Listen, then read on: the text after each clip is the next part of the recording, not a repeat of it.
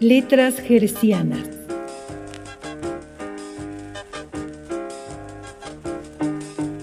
Literatura para frecuencia inmoderada.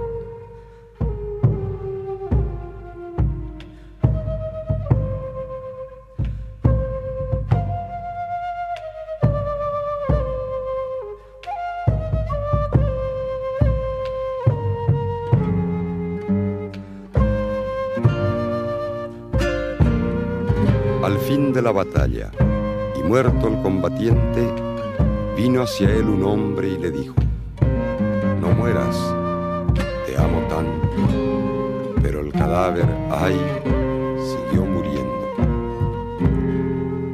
Se le acercaron dos y repitiéronle, no nos dejes, valor, vuelve a la vida, pero el cadáver, ay, siguió muriendo. Acudieron a él veinte cien, mil, quinientos mil clamando. Tanto amor y no poder hacer nada contra la muerte. Pero el cadáver, ay, siguió muriendo. Le rodearon millones de individuos con un ruego común. Quédate, hermano. Pero el cadáver, ay, siguió muriendo. Entonces todos los hombres de la tierra le rodearon.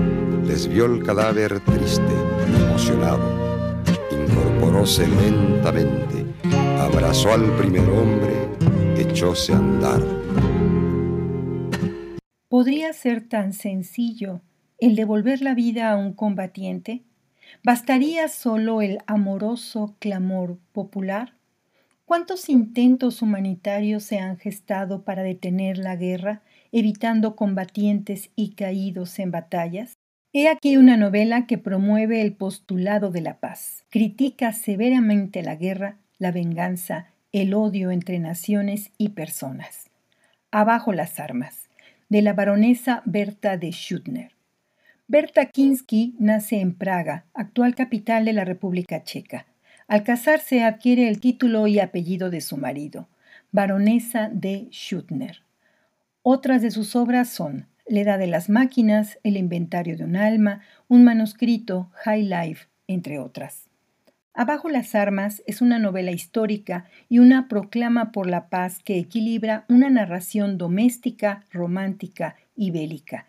Además realiza recuentos historiográficos sobre desacuerdos que provocan varios enfrentamientos entre naciones vecinas. Me parece que hace interesantes aportaciones cuando revisa y reflexiona sobre sucesos que desencadenan guerras y los fallidos intentos a través de la historia para terminar con tanto derramamiento de sangre sin sentido. La baronesa describe con precisión lo absurdo de la guerra, el precio que paga la población, la economía, la salud, la familia, el arte, la ciencia. Berta toma como punto de partida una familia vinculada al ejercicio militar en la segunda mitad del siglo XIX, y mientras la mayoría de la gente se escandalizaba por las declaraciones de Darwin sobre nuestra ascendencia animal, parecía que lo más normal y conveniente era realizar guerras sangrientas a fin de dar su merecido a los soberbios vecinos. La guerra. ¿Cómo se justifica una guerra? ¿Cómo se cultiva el placer o la necesidad por la guerra? Es la historia la que infiltra y desenvuelve en la juventud la admiración por la guerra, la que inculca al niño desde su edad temprana la idea de que el Dios de los ejércitos decreta las batallas. Le enseña que la guerra es el cumplimiento de una ley fatal, cuyos efectos se dejan sentir de tanto en tanto como se dejan sentir los de las tempestades, los de los temblores de tierra, los de las inundaciones, etcétera, etcétera. Que la guerra lleva aparejados horrores y desastres, sí, nada más cierto, pero la humanidad haya compensación superabundante en la magnitud de sus resultados y el individuo en la aureola de gloria que le deja, o en la satisfacción íntima del deber cumplido. ¿Cabe imaginar muerte más hermosa que la de quien cae en el campo de honor? ¿Inmortalidad más noble que la inmortalidad de los héroes? Abajo las armas, página 10.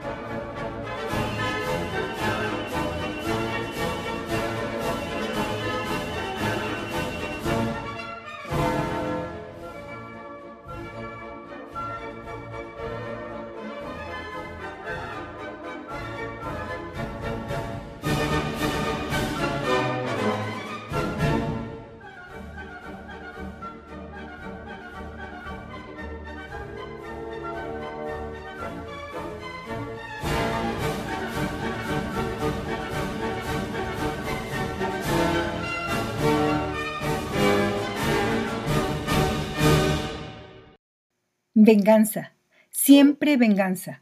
En todas las guerras hay un vencido y si éste no ha de encontrar reparación más que en otra guerra, la nueva guerra creará un vencido nuevo que habrá de suspirar por la reparación y la venganza.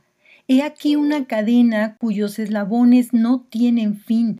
¿Cómo triunfar de las inequidades pasadas si el remedio reside en una nueva violación del derecho? Yo no sé que a ningún hombre sensato se le haya ocurrido jamás la idea de borrar una mancha de tinta con otra mancha de tinta.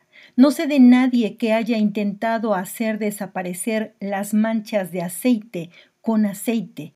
En cambio, para las manchas de sangre siempre se ha utilizado la sangre. Abajo las armas, página 168. Berta no deja ningún detalle sin atender. Igual cuestiona a los militares, políticos, filósofos o religiosos. Hasta la prensa de aquella época juega un papel importante en la manipulación de las mentes y los ánimos. ¿Y la Iglesia?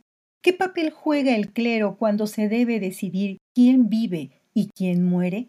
Imagina qué pasa cuando bandos contrarios piden a un mismo Dios que los ilumine proteja o salve. En 1905, y por esta obra, la baronesa Berta de Schuttner se hace acreedora del Premio Nobel de la Paz. Lamentablemente, no todo mundo leyó o se dejó tocar por sus racionales y convincentes ideales, y semanas después de su fallecimiento se desencadenó la Primera Guerra Mundial. Al menos no le tocó vivir lo que fue vaticinando y engarzando como antecedentes de la misma. Referencias. Baronesa Berta de Schuttner, Abajo las Armas, Barcelona, editor Ramón Sopena, 1915. Y en el espacio musical, Clamor, homenaje a César Vallejo con los Calchaquís, De Profundis de Antonio Salieri y Marcha Radetzky, opus 228 de Johann Strauss.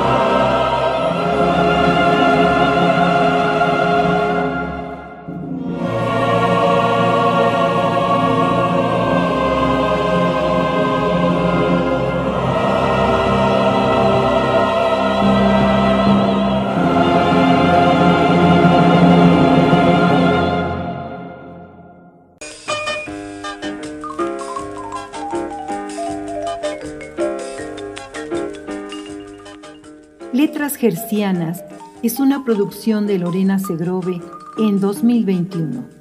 Escríbenos onda irreversible arroba.